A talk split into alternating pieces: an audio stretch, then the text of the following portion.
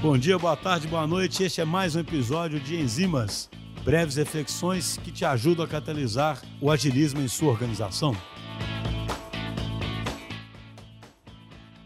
Bom dia, boa tarde, boa noite. Eu sou Pedro Rangel, co-host aqui dos Agilistas. Essa é a minha primeira enzima. Eu tive com vocês aí ao longo de todo esse ano, nos episódios maiores. Tava devendo uma reflexão aqui também, né? E hoje essa reflexão é sobre empoderamento dos times de tecnologia e o equilíbrio entre autonomia e eficiência. E a ideia é trazer um ponto de vista dentro do contexto mais atual, com todo mundo buscando operações digitais impecáveis, com altíssima produtividade e com menos espaço para desperdício. Para começar, é importante entender que empoderamento e autonomia total não são a mesma coisa. O empoderamento de verdade vem com a compreensão dos objetivos da empresa e com a capacidade de tomar decisões informadas e responsáveis. O Marty Kagan, que é um grande guru de produtos, ele traz no livro dele Empoderado, dizendo que uma estratégia de produto eficaz é essencial para permitir que as pessoas criem produtos extraordinários. E a estratégia parte da ambição digital da empresa. Então a gente responde como planejamos consolidar essa ambição, como a gente vai decidir quais problemas a gente tem que resolver, quais objetivos devem ser perseguidos por quais times de produto. E a forma como a gente responde essas perguntas informa para a gente o grau de empoderamento dos nossos times. Galera, há quase uma década, o Google realiza uma pesquisa investigando as capacidades e os indicadores de organizações de alto desempenho impulsionadas pela tecnologia. E nessa pesquisa, o Google tenta entender a relação entre as formas de trabalhar e o resultado das empresas. Essa pesquisa chama DevOps Research and Assessment, ou DORA, né? E no relatório de pesquisa mais recente, que foi publicado agora, novembro de 2023, comparando o desempenho na entrega de software, desempenho operacional e foco no usuário, a pesquisa revelou quatro tipos de times. Então, o time centrado no usuário, o time orientado a funcionalidades, o time em desenvolvimento e o time equilibrado. E o Google definiu times orientados a funcionalidades como aqueles que priorizam o envio de novas features e têm um foco implacável em publicar. E mais ainda, com base na pesquisa, o Dora afirma que esse foco implacável pode distrair o time de atender as necessidades dos usuários e prejudicar o desempenho organizacional. A pesquisa traz ainda que esses tipos de time relatam alguns dos maiores níveis de esgotamento e os menores níveis de satisfação no trabalho. E se a gente pensar que são normalmente esses times que têm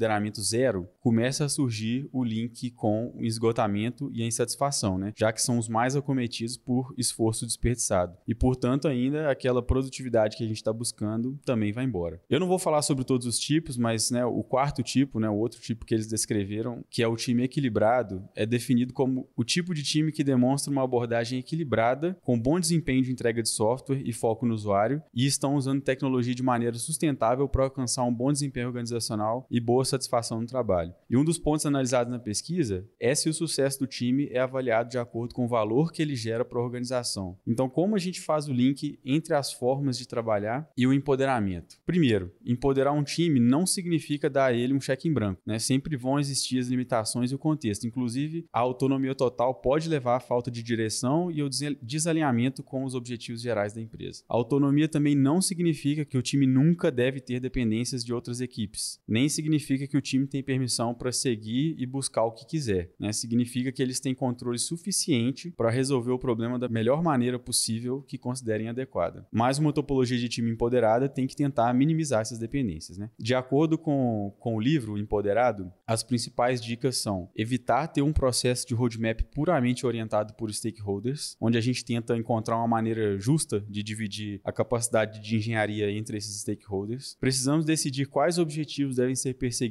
por quais times de produto, mas mais importante, dar a eles o contexto estratégico necessário para resolver os problemas que a gente precisa que eles resolvam. Então, o time assume a responsabilidade por alcançar o resultado desejado. As melhores pessoas para determinar a solução mais apropriada são aquelas mais próximas do problema e com as habilidades necessárias, ou seja, o time de produto. Os melhores objetivos dos times vão surgir de um diálogo de ida e volta entre líderes e equipes. E essas dicas, pessoal, tem tudo a ver com o conceito de descentralização que a gente vê também no livro Organizar para a Complexidade, do Niels Fleding, que aliás é um livro muito citado pelo Schuster também em vários dos nossos episódios aqui do, dos agilistas. E ele fala assim: em mercados monótonos e de movimento lento, a centralização da tomada de decisões é eficiente, mas em mercados de rápida movimentação, o centro perde sua superioridade no conhecimento e qualquer sistema que dependa de decisões centrais entra em colapso. Em mercados dinâmicos, a solução para o dilema do controle é a descentralização ou a devolução da tomada de decisões que se torna mais eficaz. Dessa forma, as decisões são tomadas onde ocorre a interação e o aprendizado com o mercado. Então aqui já tem um alerta para o perigo da ineficiência da centralização de decisões, né? E ele traz uma definição que é inclusive o princípio básico de formação da nossa estrutura aqui na DTI e outras grandes empresas tech também, que é o seguinte: uma rede com estrutura celular ganha estabilidade e resiliência não através de relações hierárquicas de poder ou por meio da resistência à pressão, mas pelo puxão que vem do mercado externo e das complexas relações humanas que ela alimenta internamente. A dinâmica do mercado faz a direção. Ou, em outras palavras, né, as melhores pessoas para determinar a solução mais apropriada são aquelas mais próximas do problema.